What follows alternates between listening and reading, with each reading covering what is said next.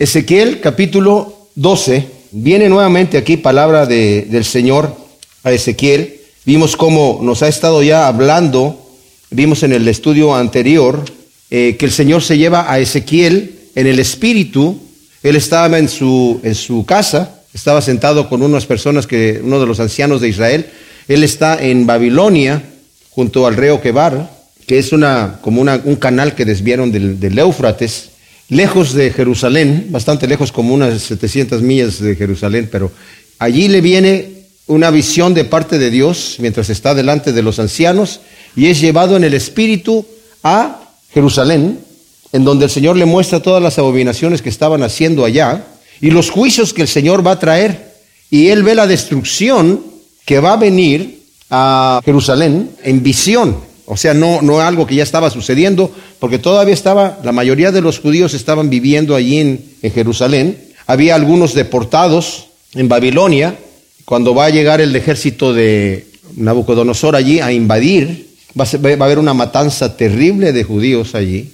De manera que los que se llevan deportados a Babilonia en esa ocasión son como ochocientas y tantas personas, no es mucha, mucha gente que, llega, que llegaron, pero había una gran cantidad de judíos ahí que van a morir de hambre, otros de peste y otros por la espada, ¿verdad?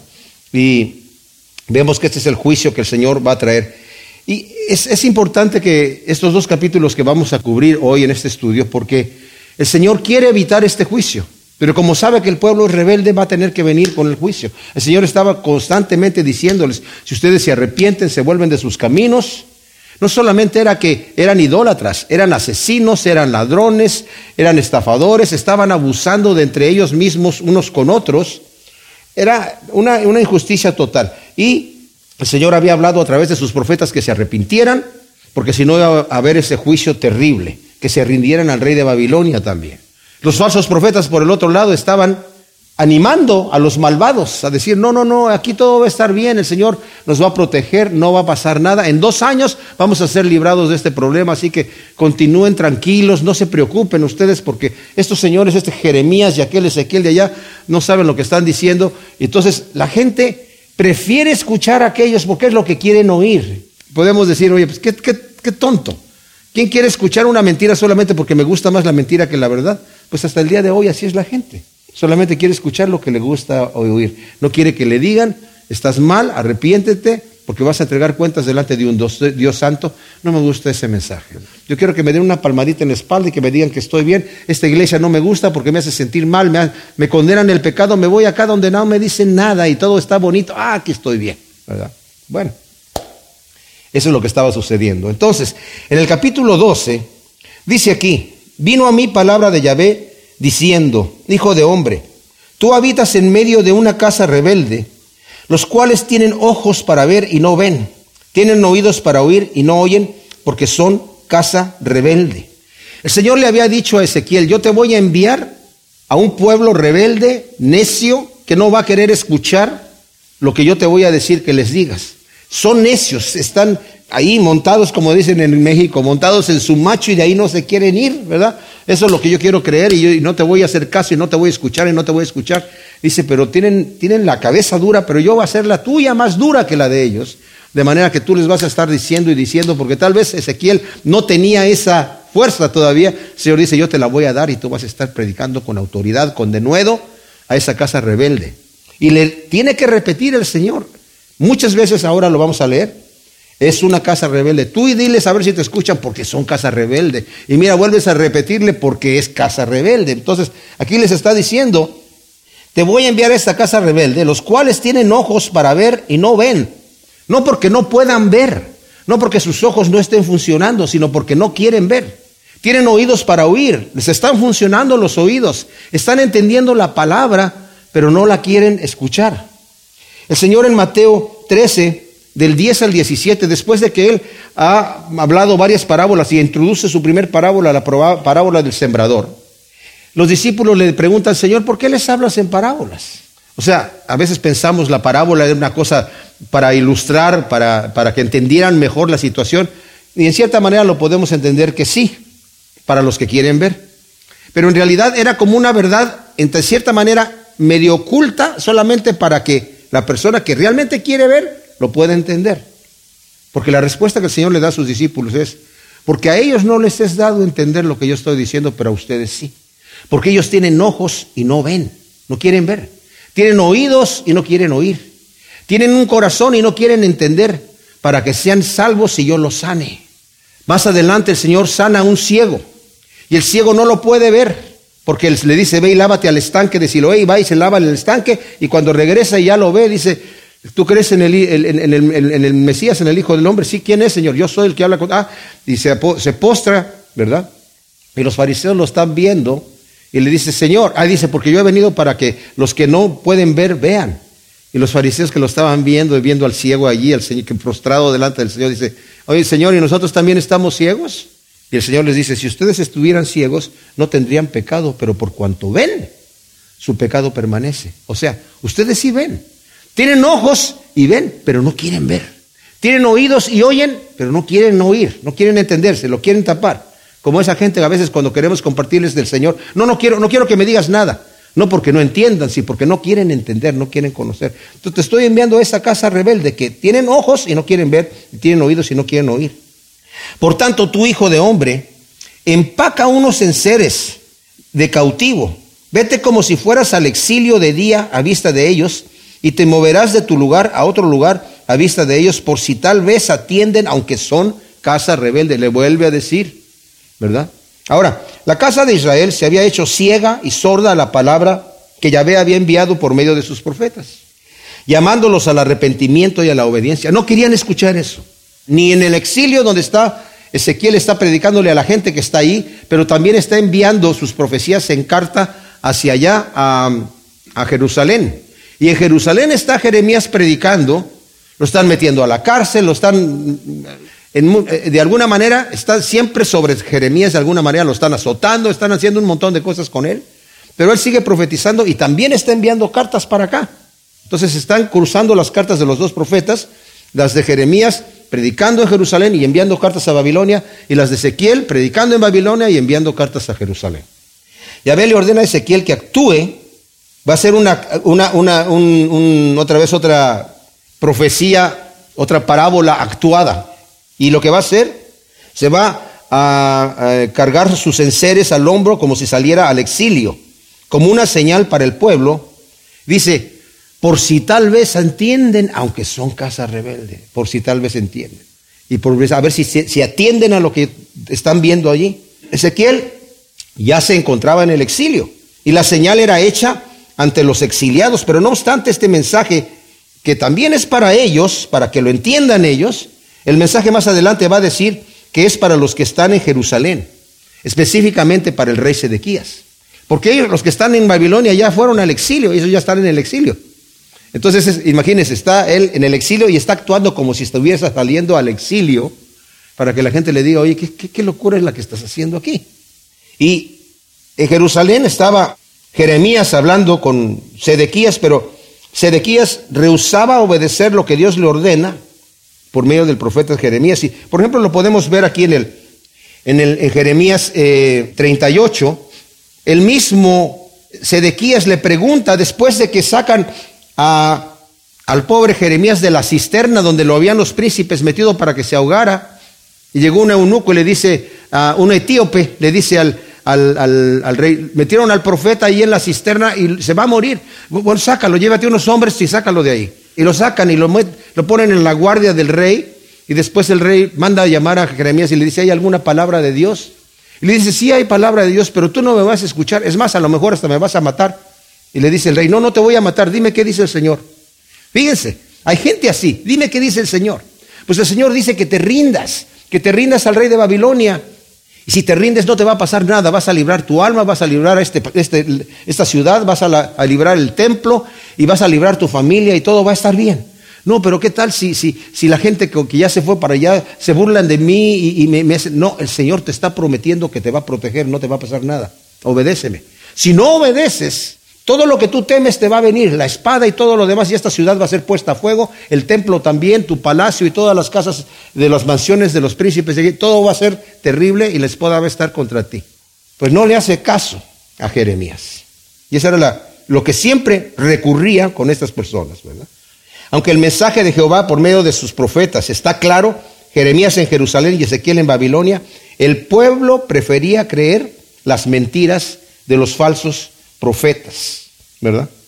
El versículo 16 del capítulo 13 aquí dice, los profetas de Israel que profetizan acerca de Jerusalén y ven visión de paz para ella no habiendo paz, dice Adonai Yahvé. O sea, ellos estaban totalmente diciendo paz, paz, aquí va a haber paz, dice, pero no hay paz, dice el Señor. Son, y los va, los va a reprender en el capítulo 13 de una forma tremenda.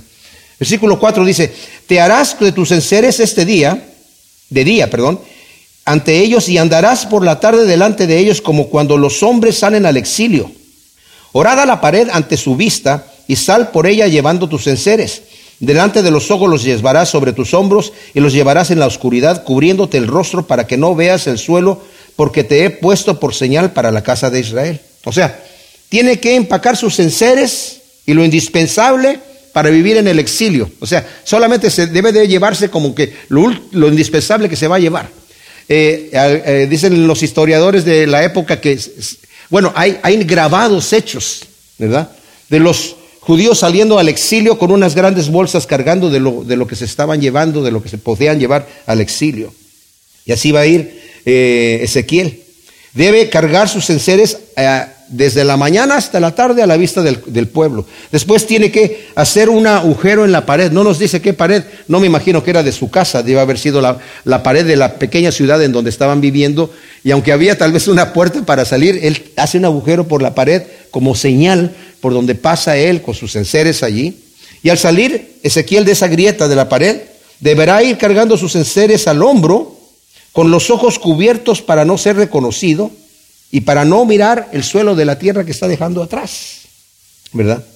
Entonces, eh, nunca la va a volver a ver. Versículo 7 dice, yo hice como me fue ordenado, salí de día llevando mis enseres como si pareciera, partiera al, al exilio y a la tarde oradé la pared con mi propia mano y de noche llevé conmigo mis enseres en la oscuridad cargándolos sobre los hombros a la vista de ellos.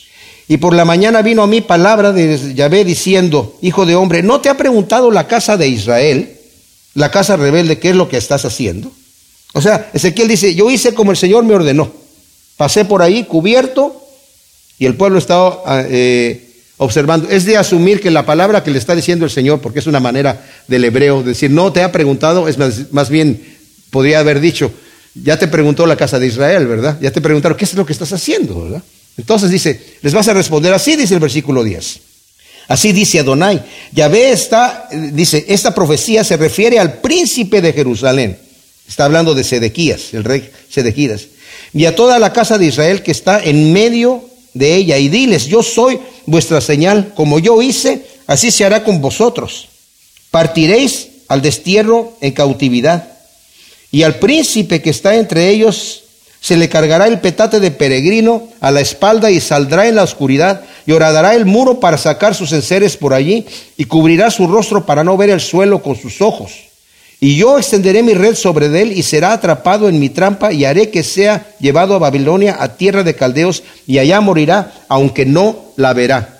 Ahora esto es interesante.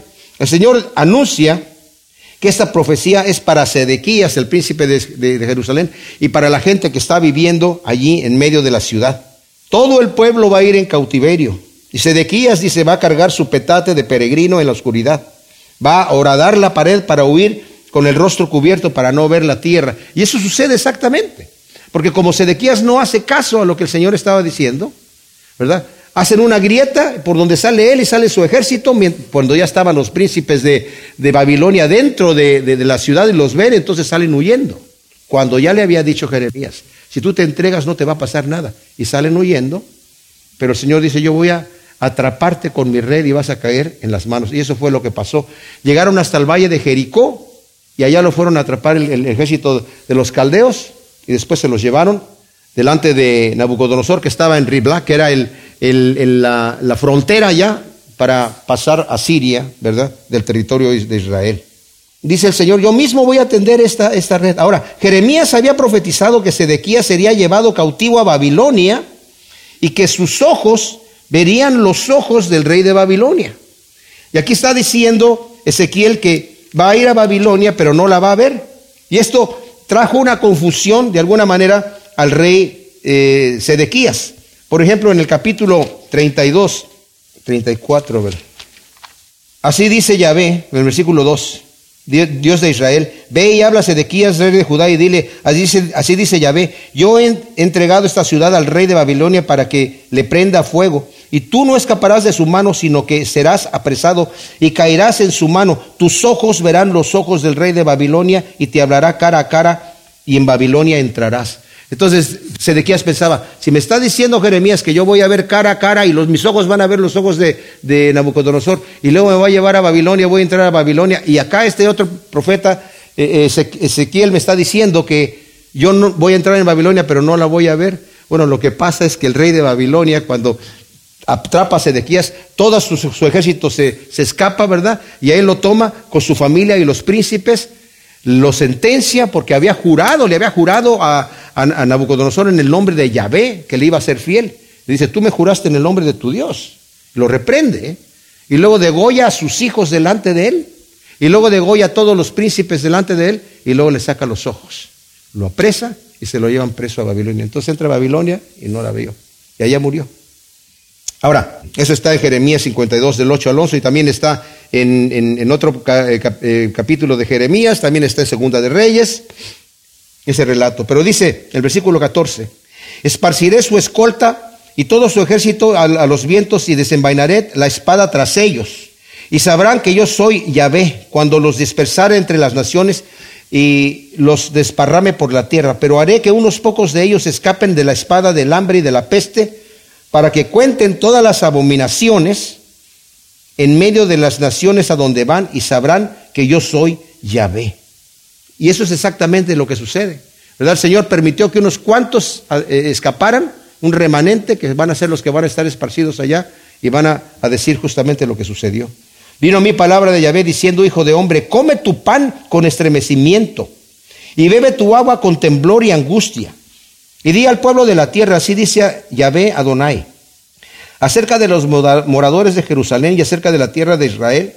Comerán su pan con angustia y con espanto beberán su agua, porque su tierra será despojada de su plenitud por la maldad de todos los que moran en ella. Las ciudades habitadas quedarán desiertas y la tierra será asolada y sabréis que yo soy Yahvé. O sea, aquí lo que está sucediendo, el Señor le ordena a Ezequiel hacer otra señal más que ya está sucediendo tal vez en este momento en Jerusalén o está empezando a suceder. ¿Y qué cosa es?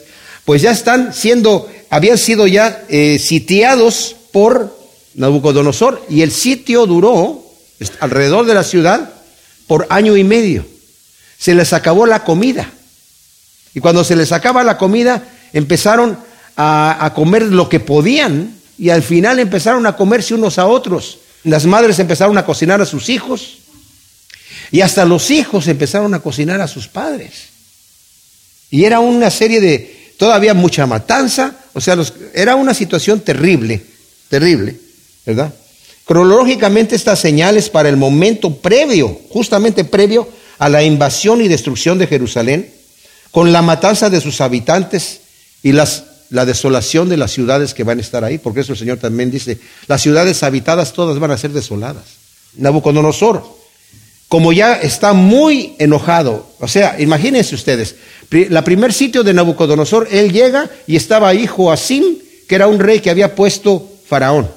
Y le dice Nabucodonosor, mira, yo ya vencí a Faraón, ahora yo voy a ser el rey de toda esta situación, ahora tú me vas a pagar tributo a mí en vez de pagárselo a Egipto. ¿Ok? Entonces Joacim le está pagando, pero después todavía Joacim confiaba en que podía unirse a Egipto y a, Etiopía y juntamente con su ejército derrocar el, ejército de, Nabucodonosor y se revela contra Nabucodonosor. Llega Nabucodonosor, entra a la ciudad, mata al rey, lo deja sin sepultura, pone a su hijo como rey, a Joacim, o Joaquín, y se va. Pero al mes se arrepiente y dice, no, este muchachito se me hace que va a ser fiel a su padre, entonces llega y lo quita de ahí inmediatamente y pone a su tío, hermano de Joacim, que fue Sedequías, y le hace jurar, tú vas a ser fiel a mí, sí, yo te juro delante de Yahvé que te voy a ser fiel, muy bien.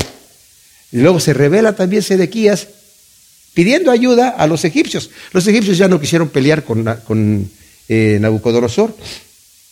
Entonces, por este esta rebelión, Nabucodonosor ya llegó con una furia para arrasar completamente. Vino a mí palabra de Yahvé diciendo, hijo de hombre, ¿qué refrán es este que tenés en la tierra de Israel que dice, pasa día tras día y la visión no se cumple? Por tanto, diles, así dice Yahvé, Adonai, haré cesar este refrán y no será más proferido en Israel, sino que les dirás, se aproxima el día y el cumplimiento de toda visión porque ya no habrá visiones vanas ni adivinación de lisonjeros en medio de la casa de Israel. Porque yo, Yahvé, hablaré la palabra que yo hablé y se cumplirá, y no se tardará más, sino que en vuestros días, oh casa rebelde, hablaré una cosa y la cumpliré, dice Adonai Yahvé. La siguiente profecía va unida a esta, aunque es, viene después, pero para dar la explicación junta, vamos a leerla también, el versículo 26 dice, vino a mí palabra de Yahvé diciendo, hijo de hombre, he aquí que los que de la casa de Israel dicen, la visión de que éste contempla es para muchos días, para tiempos lejanos profetiza este. Diles, por tanto, así dice Adonai, Yahvé, no se tardará más ninguna palabra mía, sino que la palabra que yo hable se cumplirá. Así dice Adonai, Yahvé. O sea, en uno de los argumentos es, dice, que este refrán que oigo que está diciendo la gente, oh, pasan los días y la profecía no se cumple. O sea, viene día tras día y día tras día y se siguen profetizando esta gente de que va a venir la destrucción, que va a venir la destrucción y no pasa nada. Pedro dice, en los últimos tiempos habrá burladores que dicen, ¿en dónde está su advenimiento? Que, Cristo va a venir y están diciendo que, ya viene el Señor y que ya viene el Señor y que ya viene el Señor. El Señor no ha venido. ¿Qué, cuento es ese que ustedes tienen de que el Señor va a venir otra vez? Entonces dice, yo voy a hacer que esos dejen de lo, decirlo a la gente porque se va a cumplir la palabra y ahí ya no van a volverlo a decir. Y luego había otros que decían, bueno, no, sí, yo le doy crédito a lo que dicen esta gente, a lo que dice Ezequiel, a lo que dice Jeremías, pero eso es una profecía que se va a cumplir, y aquí a que venga esa situación, va a pasar el tiempo. Dice el Señor, yo les prometo que no va a pasar mucho tiempo. En sus propios días, en su propia generación, ustedes mismos van a ver que se va a cumplir esta situación. A mí me maravilla cómo la gente se deja llevar por esas situaciones y no piensa que de alguna manera va a enfrentarse con el Señor y, e incluso nosotros que somos cristianos y conocemos al Señor, nos podemos engañar pensando, sí, pero todavía falta. Yo estaba escuchando a algunos que dicen, no, aquellas personas que piensan que la iglesia va a pasar por la tribulación, están esperando que el anticristo se manifieste y que se manifiesten estas cosas para después ponerse a cuentas. No, no, no se puede pensar así porque no sabemos cuándo el Señor nos llama a cuentas. Independientemente de cualquier situación, el Señor nos puede llamar a cuentas en cualquier momento. Así que no importa cuándo venga el Señor, cuándo yo voy a estar delante del Señor. Así que tenemos que estar listos hoy. Y es la voluntad de Dios. Dice, tú no sabes cuándo el Señor te va a llamar a cuentas. Aquel siervo que dice, mi Señor tarda, y empieza a golpear a sus consiervos, y empieza a emborracharse con los borrachos, y empieza ahí a despilfarrar el dinero. Dice, va a llegar el Señor en la hora que Él no sabe y a la hora que no piensa, y le va a llamar a cuentas. Entonces, tenemos que estar listos todo el tiempo. Capítulo 13 de Ezequiel. Aquí continúa Ezequiel y ahora va a entrar a un punto tremendo, hablar acerca de los falsos profetas. Como les dije yo, tanto en Jerusalén como allá en Babilonia entre los cautivos, había una multitud de falsos profetas. Había más falsos profetas que profetas de Dios, que estaban profetizando la destrucción que el Señor iba a traer. La gente no quería escuchar el mensaje de juicio, porque el mensaje de juicio venía con una advertencia una manera de salirse de ese juicio, y la única manera de salirse de ese juicio es obedecer lo que el Señor dijera. Que eran dos cosas. Entréguese al rey de Babilonia y por el otro lado, arrepiéntanse de su maldad. Ellos no querían escuchar lo de arrepiéntense de su maldad. Vamos a ver que, por ejemplo, los falsos profetas estaban profetizando que en dos años esto se va a acabar y en dos años va a regresar nuevamente el pueblo eh, de, de Judá que está allá eh, en el cautiverio, va a regresar acá y Nabucodonosor va a regresar todos los tesoros que se llevó del templo y los cautivos van a regresar y todo va a ser igual, ¿verdad? Porque ellos pensaban que de alguna manera Egipto iba a, derrocar a Babilonia y, Babilonia se iba simple y sencillamente a decir, perdón, perdón, aquí está todo otra vez, ¿verdad? Eso era lo que estaban diciendo los falsos profetas. Y había muchos. Y la gente quería escuchar eso, porque los falsos profetas no pedían que la gente se arrepintiera. Ustedes sigan haciendo con lo que están haciendo, sigan viviendo como están viviendo. Nuestro Dios es un Dios poderoso. O sea, Dios era, ¿cómo les diría a ustedes? Era como una muletilla más, era algo conveniente. O sea, estoy aquí para apoyarme en el Señor, pero yo continúo con mis ídolos acá. Y ese es un detalle, mis amados. El Señor no nos va a permitir eso. En el capítulo que sigue, que no nos da tiempo de, de estudiarlo esta el Señor va a hablar acerca de personas que están delante de Ezequiel indagando de parte de Dios, ¿qué es lo que Dios quiere para, para decirnos? Y le dice a Ezequiel, ¿ya viste esta gente? Son idólatras, tienen ídolos en su corazón y quieren que yo les hable. ¿Tú crees que yo les voy a hablar? Pues sí les voy a hablar, pero no les voy a decir lo, les voy a decir lo que quieren escuchar, les voy a dar permiso de que sigan siendo idólatras, les voy a decir, sigan en sus cosas, porque el Señor así es. Tú quieres seguir en pecado y el Espíritu Santo está diciéndote que no, que no, que no, que no. Síguele por allí. Se va a poner interesante cuando lleguemos al capítulo 14. Vino mi palabra de Yahvé diciendo, hijo de hombre, profetiza contra los profetas de Israel que profetizan y di a los que profetizan de su propio corazón, oíd palabra de Yahvé, así dice Adonai Yahvé, hay de los profetas insensatos que se inventan profecías, cosas que nunca vieron, siguiendo su propia inspiración. Mis amados, ¿saben qué? Una cosa, podemos decir, oh, esos falsos profetas delante. Hoy hay falsos profetas en el mundo hoy en día, que se inventan sus profecías, que sienten que el Señor les dice, sienten que el Señor les dijo, que sienten la unción. Yo he escuchado cosas ridículas. Un señor que estaba diciendo, el Señor dice, ¿cómo Señor? Pueblo mío, acuérdate de que, ¿cómo Señor? De cómo yo te saqué con mano poderosa de Egipto. ¿Cómo, Señor? Por mano de Abraham. Y toda la gente como, uh, dice, como que ya se quedó bien. Dice, ¿cómo, Señor? Dice el Señor que se equivocó, que era por mano de Moisés. Ah, y así como esas que son cómicas, hay un montón, ¿verdad? Que uno dice, se las están inventando, porque, no sé, a mí un día me profetizaron, estaba yo cantando en Guatemala, y después de que canté, y fue tocado el, el que venía ahí a profetizar, eh, a, predicar, que venía de Nueva Zelanda, ¿verdad? Y con traductor.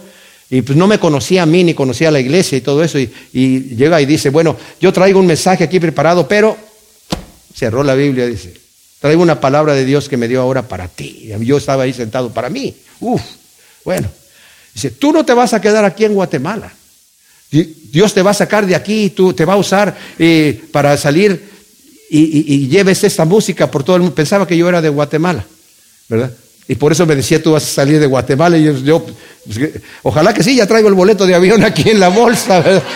El, el, problema es que yo ya sabía y toda la gente sabía, pero él no sabía, pero él pensaba que, no sé, sintió que Dios le hablaba. Hay que tener mucho cuidado porque, como les digo, esa es una situación que está aquí. Entonces viene palabra del Señor contra los falsos profetas, como, como dije, los que habitaban tanto en Jerusalén como los que estaban en Babilonia. Los acusa de ser insensatos, que inventan profecías siguiendo su propia inspiración. Por el otro lado, puede haber personas que piensan, que sienten y que reciben de Dios cuando no están recibiendo nada. Oh Israel, tus profetas son como zorras entre ruinas. No acudieron a la brecha ni edificaron muro en torno a la casa de Israel para que resistiera en la batalla en el día de Yahvé. O sea, tus profetas son como zorras o chacales que escarban en las ruinas, es decir, que se esfuerzan para sacar todo lo que pueden, pero para ellos mismos, sin importar el daño que causan. Como yo he viajado bastante por el ministerio, no solamente de la predicación, sino también de la música, me ha tocado ver muchas cosas y por un tiempo, yo no sé, ya, me, he desconectado mucho de esto, ¿verdad? Pero era común escuchar que llegaba el, el, profeta, entre comillas, a, tal lugar y decía, de aquí el Señor va a levantar eh, siervos que van a llevar el Evangelio a todo el mundo y el Señor va a utilizar este lugar, esta ciudad, para que sea el foco de donde van a impactar el mundo entero y toda la gente, ay, pero echándole porras al Señor. De aquí es donde el Señor va a ser. Y llegaban a otra ciudad, de aquí el Señor va a levantar y es de este lugar el que el Señor. Y era como la profecía que varios de estos profetas, así se llamaban ellos, decían la misma cosa. Y si tú decías eso, la gente te aplaudía. Bueno, estos falsos profetas de la época de acá, lo que decían ellos era que Dios les iba a dar la victoria sin tener que arrepentirse, e iba a derrotar a los de Babilonia y todo el mundo les aplaudía. Dice, pero son como chacales que lo único que quieren es quedar bien con la gente, adular con la gente para sacarle lo que pueden. Yo no sé cómo le van a explicar al Señor estas personas que hacen estas cosas. Sus profetas son como zorras. Eh, en el versículo 5 dice, los acusa, no acudieron a la brecha ni edificaron muro en, muro en torno a la casa de Israel para que resistiera en la batalla en el día de Yahvé. Los acusa de dos males, de no acudir a la brecha, es decir, de interceder a Dios a favor del pueblo. En Ezequiel 22:30 dice, yo busqué a alguien que se parara en la brecha para interceder por el pueblo, pero no había ninguno. Dice, estos no acudieron a la brecha, ¿verdad? Y la segunda, no edificaron muro alrededor de la casa de Israel para poder resistir en la batalla, es decir, no reprendieron la terrible condición moral y espiritual del pueblo para que se arrepintieran y se volvieran a Yahvé, quien es la roca firme y el muro impenetrable. Esto en sí demuestra la falsedad de estos tipos, ¿verdad? De estos falsos profetas que solo buscaban lo suyo propio. Si fueran verdaderos profetas de Yahvé, estarían intercediendo, estarían en la brecha para que eh, se apartase la ira de Dios y habrían procurado, predicado y aconsejado traer al pueblo al arrepentimiento y a la reforma de vida, con lo que habrían eh, subido a las brechas y habrían edificado el muro alrededor de la casa de Israel, pero todo su afán estaba en complacer al pueblo, ¿verdad? No en hacerle beneficio. El versículo 6 dice, visionarios falsos, adivinos embusteros, que dicen, dice Yahvé, cuando Yahvé no los ha enviado, y aún así esperan que confirme su palabra. ¿No habéis visto visión falsa y no habéis adivinación mentirosa, pues que decís, dice Yahvé, cuando yo no he dicho nada? ¡Wow! ¡Qué tremenda cosa! Yahvé los acusa de ser visionarios falsos y adivinos embusteros, porque dicen, dice Yahvé, cuando Yahvé no los ha enviado, dice el Señor. Lo más sorprendente, fíjense, es que esperan que Dios confirme sus falsas profecías. Sea, yo dije una falsa profecía y ahora, Señor, tú respáldame lo que acabo de decir. Apóyame que en esta. Dios no los había enviado. Así no funcionan nuestras profecías cuando vamos a profetizar. El Señor nos tiene que empujar. Yo me acuerdo que una vez estaba en un evento y lo voy a decir con vergüenza. ¿verdad? En un evento así importante, no voy a dar ningún nombre, y de repente me dijeron, Alejandro, párate y profetiza sobre la gente. Yo dije, bueno, Señor, si tú me vas a usar. Oré por la primera persona, una oración nada más, y la persona ya se estaba así como cayendo, tambaleando, y dije yo, no, ¿qué, estoy haciendo? Dije yo. El Señor no me ha llamado a decir ninguna cosa, ni me ha dado ningún mensaje, y yo estoy orando por una persona y voy a ir a orar, y los otros que le, llamaron para allá estaban profetizando, y, y a ti el Señor te va a hacer, y yo dije yo, me fui a sentar a mi silla y dije yo, el Señor me tiene que llamar a mí, no el hombre, para que yo vaya a hacer. No, no es de que, a ver, profetízale a fulano de tal. Así no es la, situación, ¿verdad? Y esperar que el Señor me respalde. Dicen Yahvé, dice cuando Yahvé no ha dicho nada. Dice el versículo 8. El versículo 7, no habéis visto visión falsa y no habéis adivinación mentirosa, pues que decís, dice Yahvé, cuando yo no he dicho nada. Por tanto, así dice Adonai Yahvé, por haber dicho mentiras y haber visto engaño, por esto estoy yo aquí en contra de vosotros, dice Adonai Yahvé. Mi mano está contra los profetas que tienen visiones vanas y adivinan mentira. No estarán en la congregación de mi pueblo, ni serán inscritos en el libro de la casa de Israel, ni entrarán a la tierra de Israel, y sabréis que yo soy Adonai Yahvé. 62 veces en el libro de Ezequiel dice el Señor, y sabrán todos que yo soy Yahvé Adonai, el Señor, ¿verdad? Por haber profetizado mentiras y haber eh, visto engaño, el Señor declara que, que está en contra de ellos. Y parte del castigo de estos falsos profetas es que, uno, serán excluidos de la congregación de Israel. No van a entrar en la congregación de Israel, el Señor dice. No serán inscritos en el libro de la casa de Israel. En Esdras 2, del 59 al 62, se nos dice que después de que vieron los registros de toda la gente, había unas personas allí de los cuales no tenían registros y les dijeron, ustedes no pueden entrar en la congregación, no pueden servir dentro del ministerio, porque sus registros no están aquí. Tal vez se está refiriendo a estos, a los descendientes de estos falsos profetas, ¿verdad? No entrarán en la tierra de Israel. O sea, estas personas van a ir al cautiverio y allá, allá van a morir y no van a regresar a la tierra de Israel. Se van a quedar allá. Tremenda situación. Versículo 10 dice, sí, por cuanto han hecho errar a mi pueblo diciendo paz, cuando no hay paz. De manera que éste edifica un muro y los otros lo revocan con lodo suelto. Di a los revocadores que el lodo suelto se caerá, que vendrá lluvia torrencial y vosotros, oh piedras de granizo, caeréis y un viento tempestuoso lo rajará.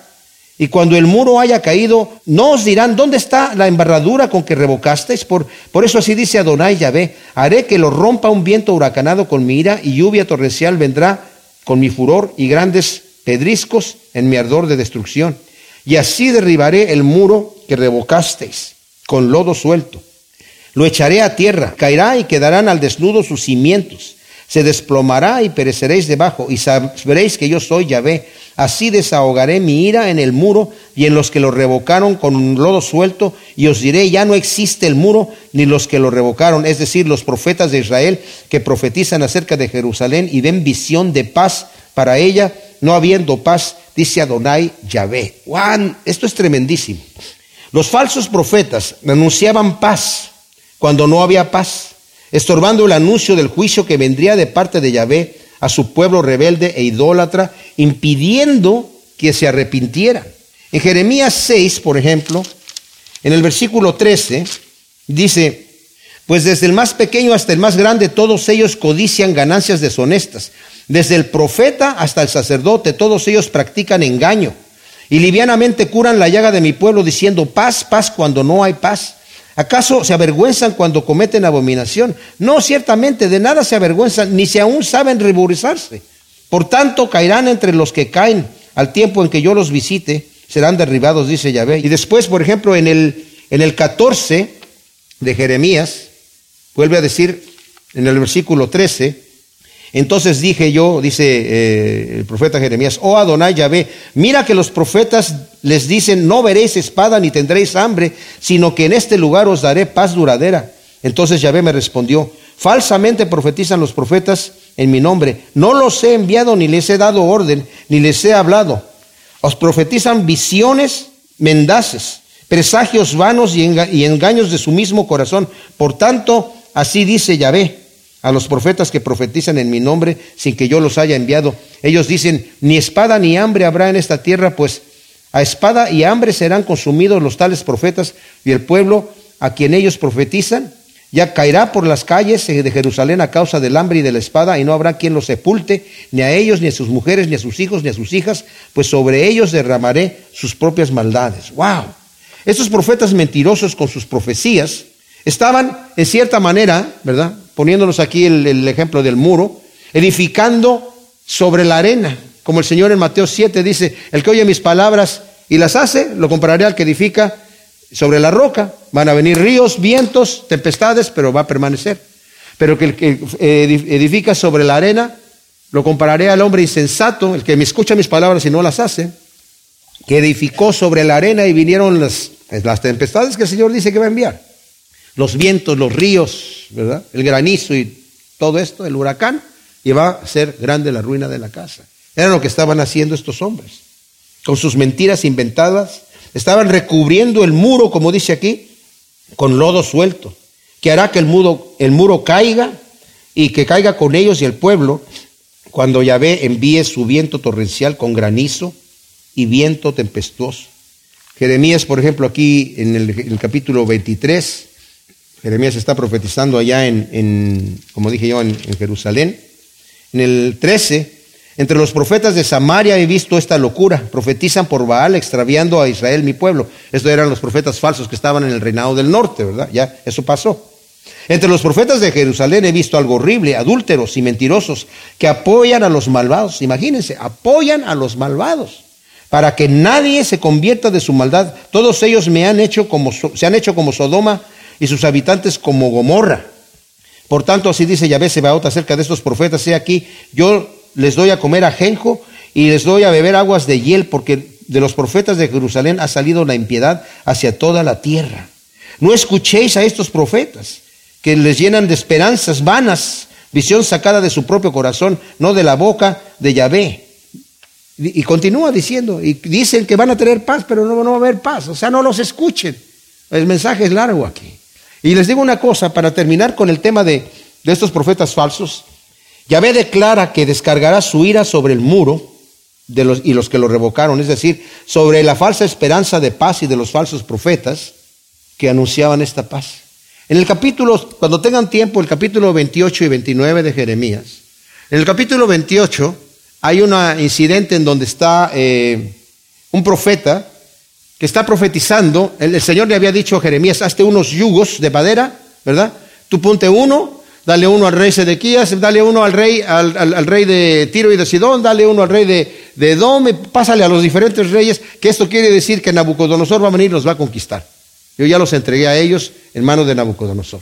Entonces dice, y tú anda con ese yugo. Jeremías andaba con ese yugo como símbolo de que ellos iban a ser llevados a Babilonia, ya estaban bajo la, e, e, esa sentencia de parte de Dios. Entonces llegó un profeta a decir, el Señor dijo que en dos años va a romper el yugo de Babilonia, ¿verdad? Y va a traer a todos los exiliados aquí, van a venir aquí, y va a traer incluso todos los tesoros que se llevó Nabucodonosor, los va a regresar. Y Jeremías le dice, amén, que el Señor cumpla tu palabra. Entonces lo escucha este profeta y va con Jeremías y le quita el yugo de madera y lo rompe, le dice, así dice Yahvé, yo romperé, así romperé el yugo de, Babilonia y del rey de Babilonia y Jeremías se va. Cuando se está yendo Jeremías, el Señor le dice, regrésate y dile a ese profeta, tú quebraste yugos de madera, pero el Señor va a poner yugos de hierro ahora sobre este pueblo y van a ser entregados al rey de Babilonia. Y se va. Y luego le vuelve a decir, regrésate y dale una profecía a ese mismo profeta solo. Y le dice, ah, tú profetizaste de tu propio corazón, Dios no te envió, te vas a morir este año. Pasaron dos meses y se muere el profeta. Eso está en el capítulo 28 de Jeremías. En el capítulo 29, Jeremías envía cartas diciéndole a los eh, que se estaban ya en, el cautiverio, planten viñas, construyan casas, oren por la ciudad, porque en la paz de, Babilonia ustedes van a, a, tener paz. Estén tranquilos porque van a pasar ahí 70 años. O sea, allá se van a morir prácticamente. ¿verdad? Así que vivan tranquilos allá, estén tranquilos porque no van a regresar acá pronto. O sea, Después de 70 años el Señor, a los que queden y a la, siguiente generación la va a regresar acá, del remanente que quede, pero estén tranquilos allá. Cuando escuchan allá eso, especialmente dos profetas, uno se llamaba Acab y el otro también se llamaba Sedequías, igual que el rey de Jerusalén, mandaron cartas al sacerdote de allá de Jerusalén diciendo, ese Jeremías dice, tú eres el, hombre que estás a cargo. Jeremías está diciendo que edifiquen casas y que hagan todas estas cosas porque aquí se van a quedar 70 años. Ese es un falso profeta, Jeremías. Lo deberías de matar. Entonces Jeremías envía otra carta de parte de Dios. dice, a esos, dice, estos dos profetas, Acab y Sedequías, Nabucodonosor los va a matar delante de los ojos de ustedes y se va a inventar un refrán para la gente que le quieran echar una maldición. Y le van a decir, ojalá que te suceda como le sucedió a Acab y a Sedequías, a esos profetas falsos, a los cuales Nabucodonosor los asó al fuego. Así es como murieron, asados al fuego. Tremenda cosa. Está en el capítulo 29 de Jeremías, si lo quieren después leer. Para terminar, vamos a ver el versículo 17. Contra las hechiceras, hijo de hombre, pon tu mismo rostro contra las hijas de tu pueblo que profetizan de su propio corazón. Profetiza contra ellas.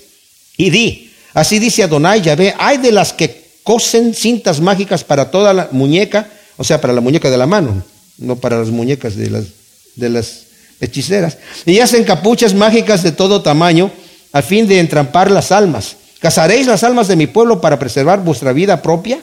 ¿Me profanaréis entre mi pueblo por un puñado de cebada y un mendrugo de pan? Destinando a la muerte al que no tenía que morir y a la vida al que no tenía que vivir, engañando así a mi pueblo que va tras vuestras mentiras. Por tanto, así dice Adonai, ya aquí yo estoy contra vuestras cintas mágicas con que cazáis las almas del, al vuelo y se las arrancaré de las muñecas y soltaré las almas que vosotras cazáis volando para que vuelen como aves, romperé vuestras capuchas mágicas y libraré a mi pueblo de vuestra mano y no estarán más como presa en vuestra mano y sabréis que yo soy Yahvé porque con mentiras entristecéis el corazón del justo, al cual yo no he entristecido y porque fortalecéis al impío y lo eh, animasteis en su mal camino, por tanto, no veréis más visiones vanas, ni practicaréis más adivinaciones, libraré a mi pueblo de vuestra mano y sabréis que yo soy Yahvé. Lo mismo que estaban haciendo estos profetas falsos, aquí había unas mujeres que estaban con sus hechicerías y todas sus cosas raras que hacían, con sus cintas mágicas y con sus pañuelos mágicos, ¿verdad? Haciendo augurios, haciendo supuestamente adivinación sobre la gente. Estaban entristeciendo a los justos, estaban eh, apoyando al malvado, pero además dice, están haciendo morir a los que deberían vivir. No es que ellas los mataran, sino que daban el consejo a los malvados, aquellos deberían morir. Cuando la Biblia dice que se derramaba mucha sangre inocente, se refiere a que mataban a los siervos de Dios. Y eso lo hacían porque son falsos profetas. Decían, no están profetizando lo que todos los demás queremos oír. Como hasta el día de hoy. A los que persiguen son a los cristianos. No persiguen a los malvados, realmente. Persiguen a los cristianos. ¿El cristiano qué quiere? quiere vivir en justicia. Pero el puro testimonio del cristiano, el puro testimonio, hace sentir mal al impío. Por cuando nuestra luz brilla en la oscuridad y el testimonio de la vida de Cristo brilla en nosotros, el que es impío, el que es falso, el que es malvado, el que es sucio, se siente mal. Y por eso nos atacan. Y eso es lo que estaba sucediendo. Dice, ustedes ya al final se les va, les voy a tapar la boca porque ya no van a poder decir ninguna de esas cosas. Y, les digo una cosa, mis amados. Esto sucedió después de los 70 años.